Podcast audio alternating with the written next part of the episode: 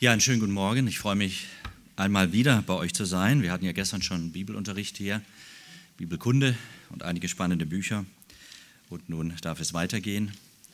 Ich darf ganz herzliche Grüße sagen von unserer Gemeinde, Freie Baptistgemeinde in Ingelheim und natürlich von meiner lieben Gabi, die mir den Rücken frei hält, denn sonst wäre das nicht möglich, dass ich immer wieder auch gerade an Wochenenden unterwegs sein kann. Ja, und heute wenden wir uns einem Text zu, der deutlich macht, dass Jesus keine Grenzen zog, wo das nicht nötig war. Und wir werden gleich den Text lesen miteinander. Ihr habt ihn ja auch ausgedruckt. Ich habe gestern ein Bild geschenkt bekommen. So ein schönes Bild. Ein Gemälde von einem sechsjährigen Mädchen. Mehr muss ich nicht erzählen. Man kann eins und eins zusammenzählen. Fanpost kann man es auch nennen. Aber hat nicht der Herr Jesus gesagt, lasset die Kinder zu mir kommen? Denn ihrer ist das Reich des Himmels. Das ist nicht unser Text, aber eigentlich verwandt auch unser Thema. Denn obwohl die Jünger das besser hätten wissen können, weil unser Text das klar macht, dass die Jünger das alle mitbekommen haben, was Jesus damals sagte im Kontext von Levis Berufung, es hat trotzdem nicht ganz Klick gemacht. Wir sind so stark, bei mir angefangen, dass wir Grenzen ziehen, dass wir Mauern bauen. Das geht ja bis in die Gesellschaft, dass man Brandmauern aufrichtet. Ausgrenzt, abgrenzt, sich distanzieren muss. Und das wird nicht besser werden in unserer Gesellschaft. Und das Politische ist das eine, das ist nicht unser Terrain. Aber unter Frommen, wie sollen wir uns verhalten? Wie sollen wir die Menschen sehen? Und das will uns Jesus mit diesem Text heute lehren. So sieht Jesus Sünder. Mit welchen Augen, mit welcher Brille schaue ich auf dich? Schaust du auf mich? Ja, wir dürfen Bekenntnisse haben, wir dürfen Überzeugungen haben, aber das darf nicht dazu führen, dass wir hochnäsig von oben herab andere verurteilen. Wir müssen prüfen und beurteilen. Das ist das eine. Das ist auch wichtig, sehr wichtig. Aber wenn es zu Verurteilung und dann zu Distanzierung führt, wo Distanzierung nicht angesagt ist, haben wir unseren Herrn gar nicht verstanden, den Herzschlag des Herrn nicht gehört und nicht vernommen. Und wir haben dann auch nicht seinen Herzschlag und seine Liebe in uns. Albert Camus sagte, die einzige Art, gegen die Pest zu kämpfen, ist die Ehrlichkeit. Die einzige Art, gegen die Pest zu kämpfen, ist die Ehrlichkeit. Wer bei einer Erkrankung nicht offen und ehrlich den Tatsachen in die Augen schaut, der lebt an der Wirklichkeit vorbei. Das wissen wir auch. Wenn man eine tödliche Krankheit überleben will, muss man der Gefahr ins Auge blicken, um alles tun zu können, was vielleicht doch noch Rettung bringt. Einen tödlichen Schlangenbiss, den kann man nicht wegblinzeln. Nein, das geht nicht. Bei einem Schlangenbiss braucht man ein wirksames Serum, das wissen wir. Und man braucht die Einsicht, dass man wirklich Hilfe braucht, und zwar umgehend. Und leider gibt es immer wieder Menschen, die die Diagnose eines Arztes nicht akzeptieren wollen, die vor ihr innerlich fliehen. Aber wir wissen, wer als Kranker geheilt werden will, der sollte wahrhaftig mit seinem Zustand umgehen, den Dingen in die Augen schauen. Und Jesus spricht in unserem heutigen Text über uns Menschen als Kranke und er meint damit nicht eine physische Erkrankung, er meint unsere seelische Erkrankung unsere tödliche Sündenkrankheit. Und er stellt sich am Ende seines Textes, seiner Aussage, als Arzt vor. Dabei spricht Jesus von der Krankheit unserer Seele. Er meint den elenden Zustand des natürlichen Menschen ohne Gott. Die Bibel benennt ihn faktisch als tot, geistlich tot in Übertretungen und Sünden. Der natürliche Mensch, also wir alle, leiden von Natur aus an einer schweren Erkrankung. Darum ist der Mensch blind, geistlich tot, fremd dem Leben Gottes und verfinstert am Verstand. Wir wundern uns ja manchmal, warum nicht verstehen kann, dass nicht alles durch Zufall entstanden sein konnte. Wie kann das ein Ungläubiger nicht verstehen? Ja, wir waren das auch mal. Ne? Und wir konnten es auch nicht verstehen. Das ist zuerst ein geistliches Verstand, das Problem. Und wenn das gelöst ist, dann geht uns ein Licht auf, nämlich in Jesus. Dann wissen wir, ja, Gott hat alles schön gemacht ohne Jesus sind und bleiben wir Menschen, verlorene, dem Tod geweihte, ja, in uns ist sozusagen der Tod schon am Wirken, wir sterben auf Raten Und wenn wir Christus nicht persönlich kennenlernen als Retter, werden wir für ewig von ihm getrennt und damit auch für ewig verloren sein. Und nun sagt Markus in seinem Evangelium, dass Jesus der Menschensohn nicht gekommen ist, um sich bedienen zu lassen, sondern um zu dienen und sein Leben zu geben als Lösegeld für viele. Jesus kam als Arzt zu Kranken, als Retter zu Verlorenen. Und nun unser Text, Markus Evangelium Kapitel 2, die Verse 13 bis 17. Und er ging wieder hinaus an den See und die ganze Volksmenge kam zu ihm und er lehrte sie. Und als er vorüberging, sah er Levi, den Sohn des Alpheus, am Zollhaus sitzen und er spricht zu ihm, folge mir nach. Und er stand auf und folgte ihm nach.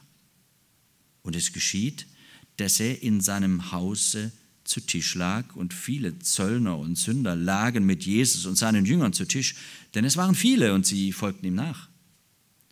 Und als die Schriftgelehrten, der Pharisäer, ihn mit den Sündern und Zöllnern essen sahen, sagten sie zu seinen Jüngern, mit den Zöllnern und Sündern ist er.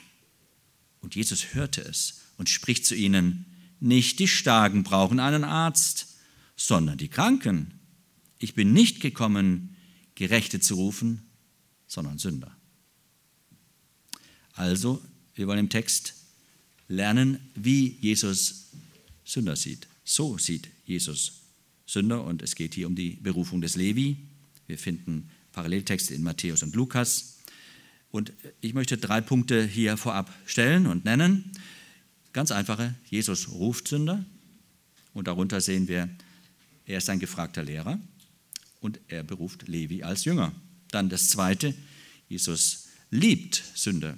Er ruft sie nicht nur, sondern er ruft sie, weil er sie liebt. Er liebt Sünder. Levi lädt zum Festmahl, Levi dient evangelistisch und Levi erlebt Jüngerschaft. Und drittens, Jesus belehrt Sünder. Weil Jesus Sünder ruft, weil Jesus Sünder liebt, belehrt er Sünder. Drittens, der Kritikpunkt wird aufgegriffen von Jesus. Er gibt eine Klarstellung und wir fragen uns nach unserer eigenen Einstellung abschließend, wie wir die Sünder sehen, mit Hand aufs Herz. Erstens, Jesus ruft Sünder. Ja, er ist ein gefragter Lehrer. Was heißt das? In 13. Dem Vers lesen wir, und er ging wieder hinaus an den See und die ganze Volksmenge kam zu ihm und er lehrte sie. Sie wollten hören, was er zu sagen hat, immer wieder. Und wie schon oft ist auch Jesus hier wiederum am See unterwegs, an der Küste bei Kapernaum.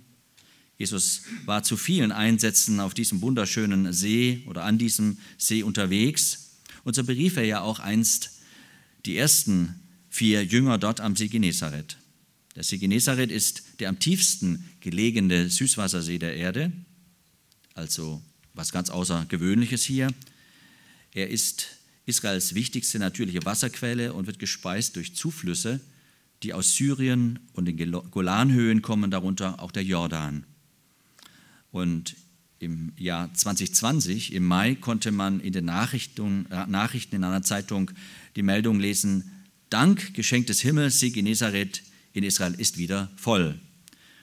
Nach starken Regenfällen in den Monaten danach ja, nachdem der so einen Tiefstand hatte, einen historischen Tiefstand, war das Wasserreservoir im Norden nun wieder fast voll. Regen ist Segen. Er kommt uns nicht immer gelegen, ja, aber wir brauchen Regen und Wasser ebenso. Und hier ist nun der, der sagt, ja, dass er das Wasser des Lebens anbietet. Im geistlichen Sinn wissen wir, ist das zu verstehen, dass Jesus hier als der Segensträger unter dem Volk ist, als der Messias als der Diener, der sein Leben gibt. Und als solcher lehrt er und gibt lebendiges Wasser durch seine Botschaften, durch sein Predigen. Wer wie er Sünder liebt, lebt anders und gibt Sündern wirklich Hoffnung, aus der Dürre und Wüste ihres geschundenen und sündigen Lebens herauszukommen. Hier nun setzt Jesus ein sichtbares Zeichen seiner Liebe zu Sündern. Er beruft einen Mann, der in den Augen der religiösen Juden als Außenseiter und Abschaum betrachtet wurde. Man muss sich das wirklich vergegenwärtigen, bewusst machen, wer in den Augen der Juden dieser Levi war. Immer ist die Frage, wie Jesus und wie wir auf Sünder schauen, Und dabei haben wir Menschen eine seltsame Neigung. Wir sehen auf den da oder die da, hm, auf die ganz schlimmen Leute eben, aber uns selbst blenden wir dabei völlig aus und vergessen auch, woher wir vielleicht kommen, wer wir mal waren und was Gott aus uns in seiner Gnade gemacht hat. Jesus sortiert seine Zuhörer hier nicht aus. Ich lerne etwas seit vielen, vielen Jahren von meinem Sohn Daniel, der behindert ist, wie viele von euch wissen. Er begegnet jedem Menschen völlig vorurteilsfrei. Es ist genial. Das kann ein Rocker sein, der bedrohlich aussieht, der geht auf den zu und lobt seine Kurzhaarfrisur. Oder die Glatze oder was auch immer, seinen schönen Bart. Er findet immer irgendwas und er kann das nicht so artikulieren, aber er hat keine Angst vor Menschen, er geht auf alle zu. Und ich merke immer wieder, wie bei mir ein Filter ist, so ein Raster und sagt, Vorsicht, na, wer ist das etwa? Man, man hat es einfach anerzogen bekommen. Das ist auch das menschliche Fleisch. Aber mein Sohn, der guckt, der guckt vermeintlich für meine Begriffe immer nur auf die Seele. Der hat eine Seele und dann will ich mich diesen Menschen zuwenden. Da lerne ich immer wieder. Und wenn er dann die Leute begrüßt und sie grüßen zurück, dann, dann macht er so einen Satz manchmal, da hüpft er so, ja, als ob er ein Tor geschossen hätte oder so. Er liebt die Begegnung. Und ist nicht Jesus ähnlich? Er liebt die Begegnung. Er will den Kontakt zu Menschen. Er will das Herz der Menschen erreichen. Sein Volk will er erreichen, wenn wir das Evangelium lesen, wie er doch wünscht, sie wie eine Glucke unter sich zu versammeln und sie haben nicht gewollt. Ja, es braucht auch Willigkeit auf der anderen Seite. Man kann kontaktfreudig sein und auf andere zugehen, nicht immer wird das erwidert. Das wissen wir wohl. Ja, noch ist Zeit und Gelegenheit für die Leute, Jesus ganz nah hier im Text zu kommen und zuzuhören. Sie nutzen diese Zeit. Jesus erweist sich auch hier wieder als beständiger, zielstrebiger Lehrer. Er ist ein Meister des Lehrens. Gestern haben wir hier betrachtet, wer ist ein Lehrer wie er? Unser Gott ist der beste Lehrer, der beste Pädagoge. Er weiß, was wir brauchen und auch wie wir es brauchen. Er unterstreicht seine Lehre mit barmherziger Nächstenliebe. Er heilt die bedürftigen und kranken Leute. Er hat nicht alle geheilt, aber alle, die er versuchte zu heilen, sind auch wirklich geheilt worden. Ja? Und das war ja gar kein Versuch, er hat es einfach gemacht. Jesus hat nie Heilungsexperimente veranstaltet. In der heutigen Zeit gibt es einige, die ja, experimentieren damit und machen eine Bauchlandung. Andere Zeiten, eine andere Epoche. Er heilt die bedürftigen und kranken Leute. Er hat inzwischen einen Ruf, der ihm vorauseilt. Man traut ihm allerhand zu und doch steht er auch unter ständiger Beobachtung. Die religiösen Führer halten Abstand zu ihm, aber sie sind nah genug dran, sodass sie immer wieder das sprichwörtliche Haar in der Suppe finden können oder wollen. Ja, Jesu Dienst ist auch eine Form der Lehre, denn er lebt, was er lehrt und lehrt, was er lebt. Das ist einfach eine Einheit bei ihm vollkommen. Und hier sehen wir, dass dieser Lebensstil und Dienst Jesu die Volksmenge anzog. Er hatte Autorität, er hatte Vollmacht, nicht wie die Schriftgelehrten. Wie ein Magnet die Metallspäne anzieht, wie Blüten Bienen anlocken, so schwärmen die Menschen zu Jesus, zu diesem Herrn, der einzigartig ist.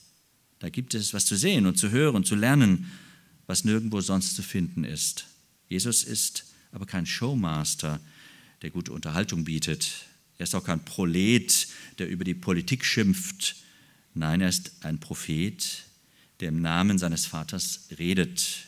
Er ist ein Lehrer, der das Evangelium predigt und den Leuten sagt, Markus Kapitel 1, Vers 15, die Zeit ist erfüllt und das Reich Gottes ist nahegekommen. Tut Buße und glaubt an das Evangelium.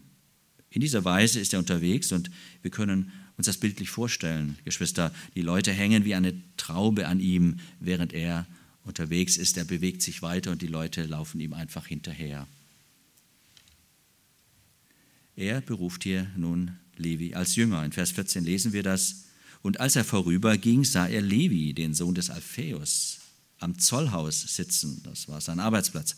Und er spricht zu ihm, folge mir nach. Und er stand auf und folgte ihm nach. Nun sieht Jesus einen Mann, den die meisten ganz bewusst übersehen wollen. Zu so einem schaut man es gar nicht hin. Und wenn, dann nur von oben herab. Ach, so einer, dieser Levi. Und man kann sich förmlich vorstellen, wie da einige Zungen schnattern und sagen, ah, Levi, ja, so verächtlich. Aber wir sind frömmer, wir laufen ja Jesus hinterher. Man kann sich's vorstellen. Der Sohn des Alpheus, bekannt und berüchtigt, Levi wird später Matthäus genannt und ist der Verfasser des bekannten Evangeliums. Aus Sündern werden Evangelisten. Man höre und staune.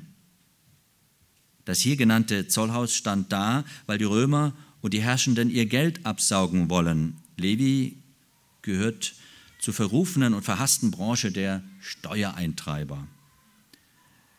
Wir haben ja Jahrzehnt, etwa ein Jahrzehnt hinter uns oder noch, noch mehr, 15 Jahre, wo die, die Banken nicht gerade rühmliche ja, Taten vollbracht haben und man äh, sprach dann irgendwann nicht nur von Gangstern, sondern von Bankstern. Ja. Und nicht alle Banker sind ja, dubios, ganz bestimmt nicht, aber einige haben echt auch ja, sich sehr beschmutzt und Betrügereien getrieben und Menschen, Familien in den Ruin getrieben.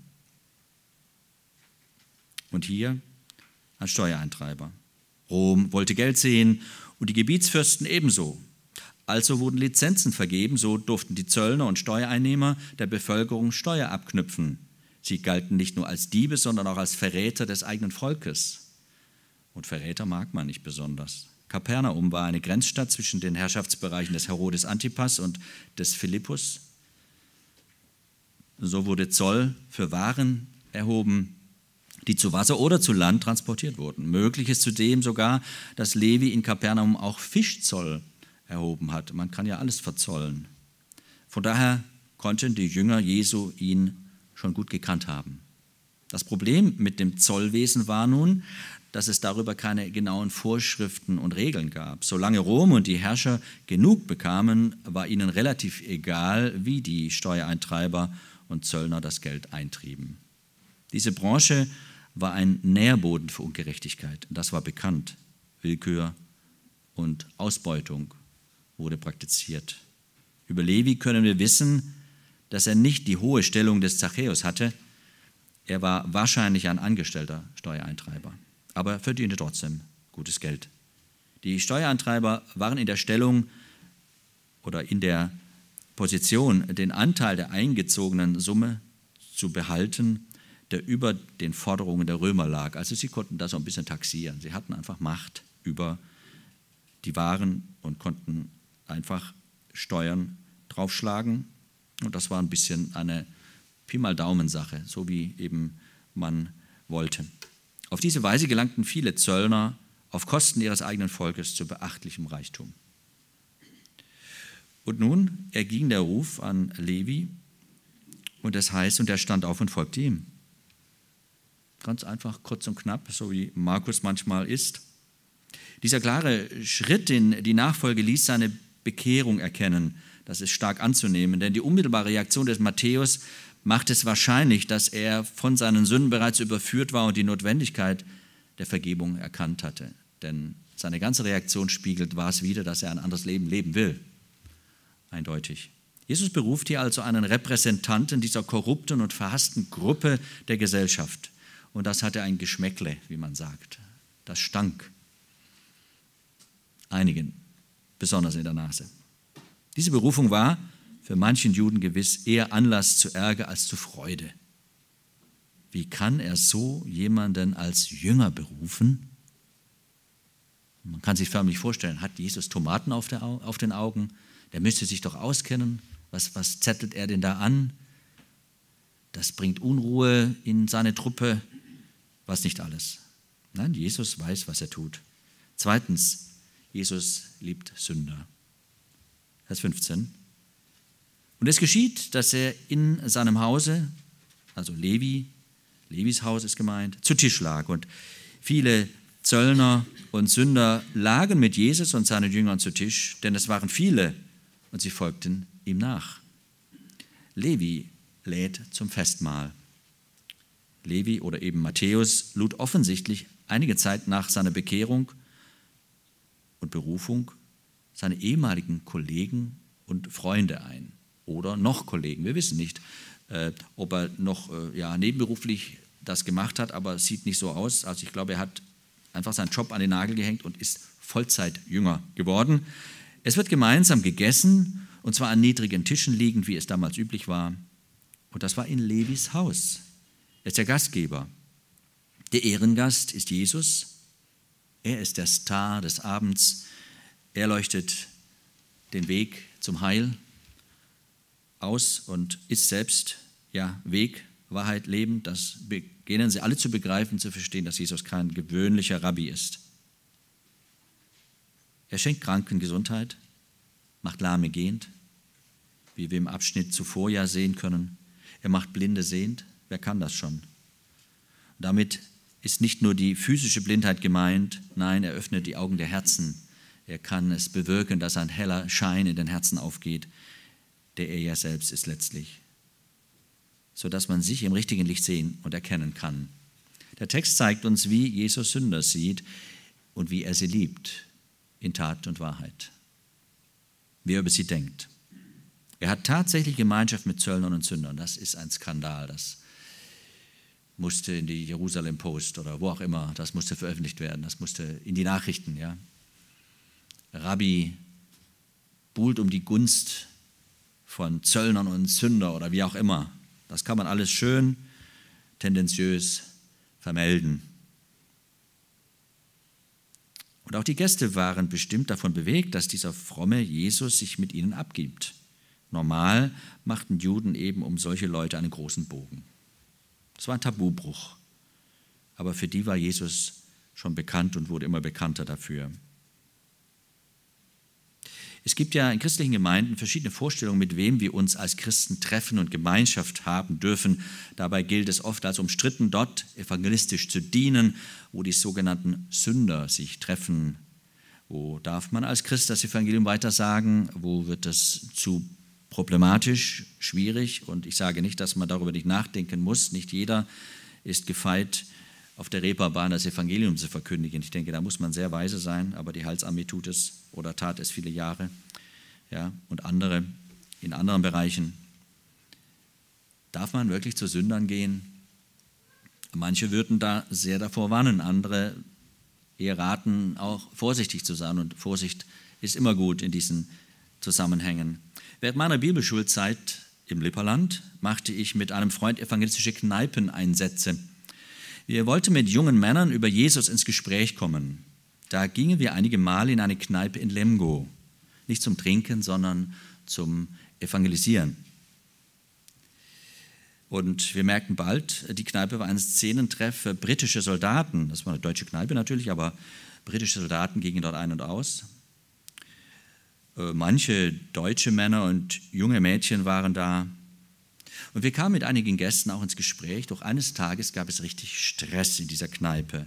Einige Soldaten glaubten, wir wollten ihnen die Mädchen wegschnappen. Und sie haben uns nicht einfach angesehen, dass wir ja fromme Bibelschüler sind oder sein wollen, ja.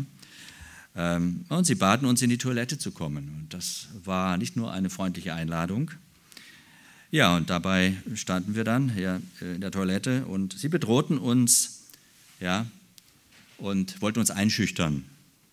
Sie fragten, was wollt ihr hier in dieser Kneipe? Und wir erklärten, dass wir mit ihnen über Jesus und unseren Glauben reden wollen. Die dachten erst, das ist ein äh, Scherz. Aber wir konnten ihnen dann das schon vermitteln, sodass sie äh, nicht ganz klar kamen damit. War total glaub, äh, merkwürdig für sie und sie glaubten das irgendwie nicht. Äh, die dachten, das wäre eine fromme Tarnung. Äh, und zugegeben, selbst für ihre Vorstellung war das zu viel, dass Bibelschüler in eine Kneipe gehen, um über ihren Glauben zu reden. Aber da kam dann plötzlich Phil, also Philipp, Phil genannt. Äh, ein großer Hühne, ein kräftiger Soldat, ein Elitesoldat. Und alle nannten ihn nur, wie wir dann merkten, Big Phil. So. Und er füllte seine, durch seine Präsenz schon den Raum aus. Und er hat dann nach dem Rechten geschaut, er merkte das Stress und er war wohl zuständig dafür, dass es möglichst stressfrei zuging. Und irgendwie haben wir uns ein bisschen unterhalten und er schloss uns ins Herz. Und er sagte uns, wenn es Stress gibt und sie euch nicht in Ruhe lassen, dann sagt einen Gruß von mir, von Big Phil, und dass ich euer Freund bin. Und eines Tages wurden wir wieder bedrängt und es drohten tatsächlich Prügel. Die haben uns angedroht, dass sie uns verprügeln wollten und sagten auch noch, Where is your member card? Wo ist euer Mitgliedsausweis? Die gab es gar nicht. Ja? Ähm, und wir fackelten da nicht lange. Und wir sagten einfach, kennst du Big Phil? Äh, ja, klar kennen wir den. Also passt mal auf. Und dann haben wir gesagt, einen schönen Gruß von Big Phil. Er ist unser Freund und Big Phil hat gesagt, wir sollen ihm Bescheid geben, wenn jemand Stress macht. Und schlagartig waren sie super freundlich zu uns und ließen uns gewähren. Und interessant ist, eines Tages wünschte Big Phil dann ein Gespräch mit einem Lehrer der Bibelschule. Er hatte einige ernste, er hatte einige ernste Fragen gehabt, weil er im Krieg sehr schwere Dinge erlebt hatte. Unter anderem fragte er, warum war ich bei einem Einsatz eines Sonderkommandos in Libyen der einzige unverletzt Überlebende, wo doch Kameraden vor und nach mir alle starben. Also zwölf Mann und er war der Einzige, der überlebte. Der Lehrer sagte ihm, das geschah darum, damit du hier und heute nun das Evangelium hören kannst. Nun, wenn wir zu Sündern gehen, dürfen wir erwarten, dass Gott handelt. Es wird nicht immer so ausgehen, nicht überall ist ein Big Phil, aber du wirst erleben, dass der große Gott bei dir ist. Geh mutig auf die Menschen zu, die verloren sind. Und Gott wird dir Mund und Weisheit schenken. Aber wir haben manchmal diese Grenzen im Kopf. Das macht man nicht, das tut man nicht. Ja, man muss weise sein. Und Jesus, er hat keine Berührungsängste. Er sitzt unter Zöllnern und Sünder. Und Levi dient evangelistisch, sehen wir hier. Es heißt hier im Text, viele Zöllner und Sünder sind da. Viele Zöllner und Sünder. Ja, was ist viel? In der Biologie habe ich mal gelernt, unser äh, promovierter Biologe am Gymnasium sagte, viel ist alles in der Biologie, was über zehn ist. Ich weiß nicht, ob das hier zutrifft, aber viele das war mit Sicherheit auch ein Anstoß für die kritischen Beobachter. Levi lud also seine Bekannten und Freunde ein. Er brach nicht einfach alle Kontakte ab, vielmehr nutzte er nun sein Haus, um über den Weg der Gastfreundschaft evangelistisch aktiv zu sein. Viele Zöllner und Sünder, Geschwister, viele. Er lud kräftig ein. Und die Leute kamen. Dabei war Jesus der Ehrengast. Levi konnte seine Freunde mit Jesus, seinem neuen Herrn und seinem Retter bekannt machen. Wunderbar. Wenn wir die Leute nicht einladen können, dann können wir natürlich auch zu ihnen gehen, wie es mein Beispiel zeigte. Aber Levi erkennt als Jünger Jesu glasklar seinen Auftrag, Menschen mit Jesus in Verbindung bringen. Das macht er hier. Können wir das auch tun? Gewiss tun wir es. Haben wir Kontakte, Nachbarn, Kollegen, Freunde, lasst uns Gelegenheiten schaffen und nutzen, Nein, man muss nicht gleich in die Kneipen und Gefängnisse gehen. Das ist auch nicht jedermanns Ding, ganz bestimmt nicht. Aber man kann einladen und Gelegenheiten nutzen. In Vers 15 lesen wir zweimal das Wort viele. Können auch wir viele Leute einladen? Dann sollten wir es auch tun. Mahlzeiten sind wunderbare Gelegenheiten, mit Menschen ins Gespräch zu kommen. Als unser Sohn damals die Schule verließ, unser Daniel, wir hatten ja auch ein besonderes Verhältnis zur Schule, weil ich dort auch Fördervereinsvorsitzender sein durfte. Da haben wir uns überlegt, was können wir jetzt noch als letzten Punkt setzen, um auch ein bisschen ja, nochmal klarzumachen, wo wir auch geistlich stehen, wie wir als Christen denken. Und wir haben das ganze Lehrerkollegium eingeladen. Das waren 16, 17 Personen, die eingeladen waren und etwa 14 waren da. Und ich konnte ganz kurz nur Zeugnis sagen, warum wir dankbar sind für ihren Dienst und wir sehr bewegt sind, wie leidenschaftlich sie das machten und machen. Aber wir haben auch von Jesus erzählen können. Wir hatten eine große Tafel im Wohnzimmer aufgebaut und es war ein wunderschöner Abend. Wir können beten, dass Gott uns Gelegenheiten schenkt und Weisheit, wie wir das eine oder andere tun. Und wir sollen nur sehen, ausstreuen und Gott das überlassen, was er damit macht nicht die Ergebnisse zählen, sondern der Einsatz, den wir bringen. Der ist entscheidend. Und Levi erlebt Jüngerschaft. Denn es heißt hier, und es geschieht, dass er in seinem Haus oder Hause zu Tisch lag und viele Zöllner und Sünder lagen mit Jesus und seinen Jüngern zu Tisch. Denn seine Jünger, sagt Markus, waren ja hier dabei. Also er ist in der Gemeinschaft der übrigen, der weiteren Jünger und erlebt damit auch Jüngerschaft also diese Gemeinschaft unter den Berufenen, die Jesus berufen hat.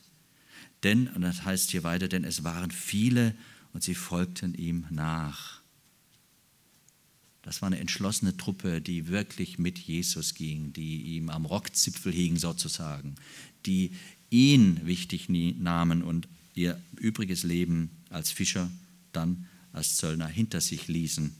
Levi lebt nicht nur Jüngerschaft praktisch, er, er lebt sie auch, denn offensichtlich gehörte er ja jetzt zu diesem Zeitpunkt schon zum engen Kreis der Jünger. So also sieht Jesus Sünder.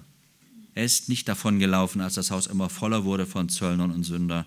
Er, der heilige Menschensohn, liebt Sünder und hält es tatsächlich mit ihnen aus. Und die haben geredet, wie ihnen der Schnabel gewachsen ist. Da sind auch mal Schimpfworte gefallen. Vielleicht haben sie sich ein bisschen zurückgehalten, ja, weil da ein frommer Jesus da ist. Aber das waren Menschen, die so waren, wie sie sind. Wie sehen wir die Sünder unserer heutigen Gesellschaft? Rümpfen wir die Nase? Wie sehen wir uns dabei selbst? Und nun drittens, Jesus belehrt Sünder. Er greift diesen Kritikpunkt auf. Vers 16. Und als die Schriftgelehrten, der Pharisäer, ihn mit den Sündern und Zöllnern essen sahen, sagten sie zu seinen Jüngern, mit den Zöllnern und Sündern ist er. Wir stellen uns die Szene vor, wir, wissen es nicht, wie es genau war, aber sie haben das mit eigenen Augen gesehen, also können wir uns vorstellen, das war vielleicht auch kein kleines Haus, sondern genügend Platz und da ging vielleicht noch ja, der eine oder andere rein und guckte mal, war ein großes Treiben und hin und her, bis jeder seinen Platz hatte. Und dann schauten halt die Pharisäer rein und darf das denn wahr sein? Ja, guck doch mal an. Die ganzen Verbrecher sitzen hier. Das ganze Gesinde sitzt hier. Ist ja unglaublich. Ja, so. Irgendwie kann man sich das doch gut vorstellen. Sie haben spitze Ohren und scharfe Augen. Was hier abgeht, missfällt ihnen zu tief. Das passt nicht zu ihrem Verständnis von Reinheit und Frömmigkeit, Gesetzestreue. Haben den Galater-Text gehört. Und wird man, Gesetz, wird man gerecht durch das Halten des Gesetzes? Nein, durch Glauben allein und nicht durch Leistung und Anstrengung. Gute Werke, ja, wichtig, wenn man gerettet ist, aber nicht um gerettet zu werden. Und sie haben dieses Register vor Augen, tu dies nicht, tu jenes nicht, und dann sammelst du dir die Punkte für den Himmel. Völlig daneben. In ihren Augen machen diese Menschen als Abschaum der Gesellschaft Jesus kultisch unrein. Wäre er ein Heiliger, dann würde er das niemals tun. Das ist ihre Denkweise. Aber die geht eben ganz an der Not der Leute und ihrer eigenen Bedürftigkeit vorbei. Und sie verstehen nicht das Herz Gottes, das Herz Jesu. Sie scheinen wohl nicht den Schneid zu haben, Jesus direkt mit dieser Frage zu konfrontieren. So fragen sie die Jünger. Mit den Zöllnern und Sündern ist er? Ihre Empörung musste ihnen ins Gesicht geschrieben sein. Ihre Selbstgerechtigkeit ließ es nicht zu, das zu tolerieren. Sie verurteilten Jesus. Sein Verhalten war ein Skandal in ihren Augen. Und tatsächlich, ein Jude mied diese Leute, wenn er ein frommer Jude sein wollte. Aber Jesus bekommt diese Frage und den schweren Vorwurf mit. Er greift den Kritikpunkt auf. War Jesus davon überrascht? Gewiss nicht. Wenn er einen Zöllner wie Levi beruft und dann auch noch so unbefangen mit den Sündern Gemeinschaft pflegt, ist ein Konflikt vorprogrammiert. Und nannten die Pharisäer, die super frommen geistlichen Juden, Jesus nicht einen Fresser und Weinsäufer? Das war nicht nur ironisch gemeint. Das war eine harte, knallharte Kritik an seiner Performance, an seinem Verhalten. Dieser Skandal ist Stolperstein, durch den Jesus eine einfache, aber wichtige Botschaft verkündigt, die bis heute gilt. Jesus weiß um die Provokation und er schaut ihr direkt ins Auge. Und er bringt eine Klarstellung in Vers 17. Und Jesus hörte es und spricht zu ihnen. Und jetzt wendet er sich an diese Kritiker. Nicht die Starken nicht die Starken brauchen einen Arzt, sondern die Kranken. Noch einmal, nicht die Starken brauchen einen Arzt, sondern die Kranken. Eine ganz einfache Wahrheit, aber die muss man durchkauen, die muss man verstehen im Kontext dieser Geschehnisse. Das sollen sie. Ich bin nicht gekommen, Gerechte zu rufen, sondern Sünder. Jesus sagt in seiner Weisheit, wem sein Dienst gilt. Den Kranken und nicht den Starken. Sie brauchen einen Arzt. Er ruft Sünder und nicht Gerechte. Und gewiss haben Sie gleich verstanden, er meint jetzt nicht, ja, dass er als einer in der Gesundheitsbranche eingeordnet werden soll, sondern im geistlichen Sinn geht es hier um die, die krank sind, die geistliche Nöte haben, die geistliche Hilfestellung brauchen. Er ruft Sünder und nicht Gerechte. Lukas berichtet uns in seinem Evangelium Kapitel 18, Verse 9 bis 14 von einem Gleichnis, das uns hier eine wunderbare Hilfe zum Verständnis ist. Da heißt es in Lukas 18 ab Vers 9 von Jesus, er sprach aber auch zu einigen, die auf sich selbst vertrauten, dass sie gerecht seien und die übrigen verachten dieses Gleichnis. Zwei Menschen gingen hinauf in den Tempel, um zu beten, der eine ein Pharisäer und der andere ein Zöllner. Der Pharisäer stand und betete bei sich selbst so, Gott, ich danke dir, dass ich nicht bin wie die übrigen der Menschen, Räuber, ungerechte Ehebrecher oder auch wie dieser Zöllner. Ich faste zweimal in der Woche, ich verzehnte alles, was ich erwerbe. Der Zöllner aber stand weit ab und wollte sogar die Augen nicht aufheben zum Himmel, sondern schlug an seine Brust und sprach, Gott sei mir, dem Sünder, gnädig. Ich sage euch, dieser ging gerechtfertigt hinab in sein Haus, im Gegensatz zu jenem, denn jeder, der sich selbst erhöht, wird erniedrigt werden. Wer aber sich selbst erniedrigt, wird erhöht werden. Und Jesus möchte da klar machen, Selbstvertrauen in Glaubensfragen führt zur Einbildung, man sei schon gerecht. Man habe sich ja gut benommen und das reicht vor Gott. Von wegen. Und das macht hochmütig, sodass man andere Leute verachtet. Hochnäsig schaut man auf andere herab. Das war typisch für die Pharisäer und ist die besondere Gefahr des selbstgerechten Hochmuts ausgestorben? Nein, den kann es auch unter uns geben, unter uns Frommen. Und wir müssen uns zum Schluss selbst ganz ehrlich fragen, wie ist unsere Einstellung, meine und deine? In diesem Raum gibt es keinen Menschen, der kein Sünder ist. Wir können jetzt darüber debattieren, ob man einen Gläubigen noch einen Sünder bezeichnen darf. Ich würde sagen, wenn er gesündigt hat, hat er gesündigt, dann ist er ein Sünder, aber er ist ein geretteter Sünder. Aber müssen wir jetzt nicht theologisch vertiefen. Ich denke, wir verstehen, was wir meinen. Wir alle sind leider noch in der Lage zu sündigen, außer einer, der hier gegenwärtig ist. Er hat es versprochen, unter uns zu sein. Das ist unser Herr Jesus Christus, an den wir auch gleich denken, der unser Sündenproblem gelöst hat am Kreuz. Das heißt, wir sind alle immer in der Gefahr, zu sündigen, das Ziel zu verfehlen, nicht Jesus zu verherrlichen, sondern unser eigenes Leben zu leben, ohne Gott zu verherrlichen. Man sagt zum Spaß, wenn du auf einer Zugfahrt ein Abteil, für dich haben willst, dann schreibe auf ein großes Blatt nur für Sünder und klebe es an die Tür. Kommt darauf an, wie der Zug gebaut ist. Ich weiß, es gibt nicht immer die Möglichkeit, dass man sowas probieren kann. Aber du wirst ziemlich viel Ruhe haben, vermute ich. Wer will schon Sünder genannt werden und sich zu einem Sünder setzen? Sündern geht man aus dem Weg, weil man selbst ja kein Sünder ist. So schlecht bin ich jetzt auch nicht. Ach wirklich? Oft hört man auch Lehre trennt und Liebe eint. Doch wir lernen hier, dass Jesu Liebe wie ein Schwert trennt. Wie meine ich das? Jesu Liebe, Jesu Liebe bewirkt eine Trennung zwischen solchen, die von Jesus als Sünder geliebt werden, mit denen er auch Gemeinschaft hat, und zu solchen, die sich überhaupt nicht als Sünder sehen können und wollen, den Pharisäern, den Schriftgelehrten, den Selbstgerechten, die sich auch der Liebe Jesu entziehen wollen, ganz bewusst, weil sie das völlig anstößig finden, dass er so selbstverständlich Gemeinschaft hat mit denen, die Sünder, die ganz schlimmer sind. Jesus lässt an uns Menschen kein gutes Haar und das ist gut so, denn wir alle leiden an der tödlichen, verderblichen Sünde.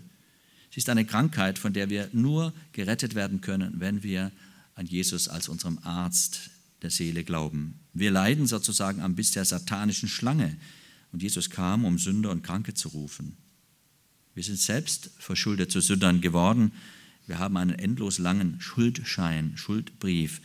Und wer seine Sünden erkennt und bekennt, der wird auch Tilgung der unbezahlbaren Schuld und Vergebung erfahren, unbezahlbar für uns, bezahlt durch Jesus. Haben wir nicht alle auch Sünden? Ja, aber Gott sei Dank, wir haben auch Vergebung unserer Sünden. Wir hatten ein fast endlos langes Schuldregister, aber Kolosser 2, Vers 14 sagt uns und spricht uns zu, er hat den Schuldschein gegen uns gelöscht, den in Satzungen bestehenden, der gegen uns war und ihn auch aus unserer Mitte fortgeschafft, indem er ihn ans Kreuz heftete. Jesus starb am Kreuz, um Sühnung für unsere Sünden zu bewirken. Die Strafe für unsere Sünden lag auf ihm zu unserem Frieden mit Gott. Das Blut Jesu macht uns rein von aller Ungerechtigkeit, sagt die Schrift. Im Himmel, wer ist da? Sünder, denen Vergebung und Heiligkeit geschenkt wurde. In der Hölle sind Sünder, die nie akzeptierten, dass sie Sünder sind und auf ihre Heiligkeit, besser Scheinheiligkeit, bauten. Worauf baust du? Worauf vertraust du? Kommst du im Gebet zu Jesus? Und lieben wir Sünder, wie es Jesus tut? Christus hat Levi berufen und ihm vergeben. Jesus ruft jeden Sünder und jeder kann kommen. Er kann jede Sünde vergeben, weil er für jede Sünde am Kreuz gestorben ist. Mögen wir uns davor hüten, dass wir uns selbstgerecht über irgendeinen Menschen stellen und so tun, als ob wir besser wären als der andere. Wir haben es besser. Und dass ich nicht zum Mörder wurde, zum Schwerstverbrecher, hat nur damit zu tun, dass Gott mich davor bewahrt hat. Das Potenzial schlummert in uns allen. Er schenkt ein neues, gesundes Herz. Eingangs hörten wir das Zitat, die einzige Art, gegen die Pest zu kämpfen, ist die Ehrlichkeit. Verdrängen hilft nicht, wenn es um Heilung und Rettung geht. Die Schrift ist der Spiegel, der uns zeigt, wer wir wirklich sind und wen wir in unserer Not wirklich brauchen und was der einzige Weg ist, nämlich Vergebung unserer Schuld und Reinigung unseres Herzens durch das Werk Jesu, durch sein Blut. So sehr wir die Sünde und das Verhalten der Sünder verabscheuen sollen, und das gilt es nicht zu relativieren, ganz gewiss, so sollen wir die Sünder lieben, ihre Sünde wohl hassen, wie es Jesus tat. Wir haben es gelesen, lass dich nicht vom Bösen überwinden, sondern überwinde das Böse mit Gutem. Aber wir sollen nicht die Menschen ja, verachten und uns so gegenüber ihnen verhalten, dass sie sich gleich zurückziehen müssen vor lauter Schreck von Kälte, die ihnen entgegenschlägt. Man kann Menschen, die Sünder sind, warmherzig lieben. Ja, schwer ist es allemal. Aber deshalb müssen wir auf Jesus und sein Vorbild schauen, auch in diesem Text. Durch Gottes Gnade wurde Paulus der größte aller Sünder gerettet. Diesen Blick Jesu auf Sünder möge uns Gott schenken und bewahren. Dazu brauchen wir Gnade und ein ehrliches, demütiges Herz. Ein Herz, das betet, Herr, wie gut, dass ich ein begnadigter und von dir geliebter Sünder bin. Ja, wir heißen Gottes Kinder, Heilige und Gerechte, aber Lasst uns nie vergessen, dass wir nur aus Gnade sind, dass wir sind. Nur aus Gnade bin ich, was ich bin. Sind wir, was wir sind. Und in diesem Sinne sollten wir die Sünder lieben und ihnen zeigen, dass die Liebe Gottes jeden finden kann. Und wenn sich einer unserer Liebe verschließt, dann ist das so. Aber wir sollten allen Menschen in Liebe begegnen. Ja, die Schrift sagt sogar, dass wir unsere Feinde lieben sollen. Und darin zeigt sich ja diese überragende, selbstlose Liebe unseres Gottes, der sich für uns hingegeben hat. Dieser Text ist eine Aufforderung, zu Jesus zu kommen, bei ihm zu bleiben und von seiner vorbildlichen Liebe zu Sündern zu lernen. Amen. Wir wollen uns erheben und miteinander beten.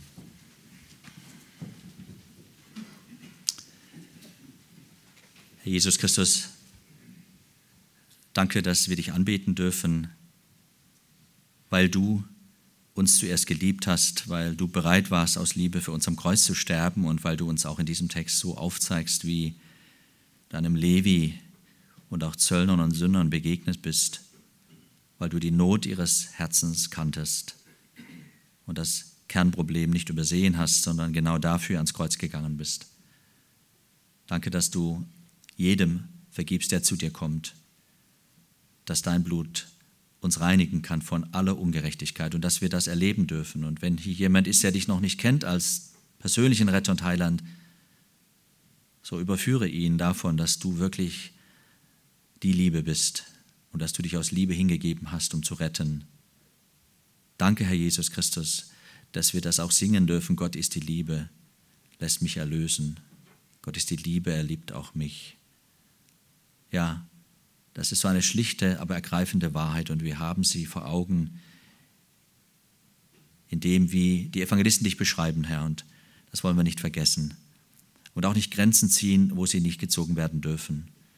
Und uns vielmehr selbst demütigen und bereit sein, immer wieder einzugestehen, dass wir nur aus Gnade sind, was wir sind und dich darüber rühmen und loben und preisen. Amen.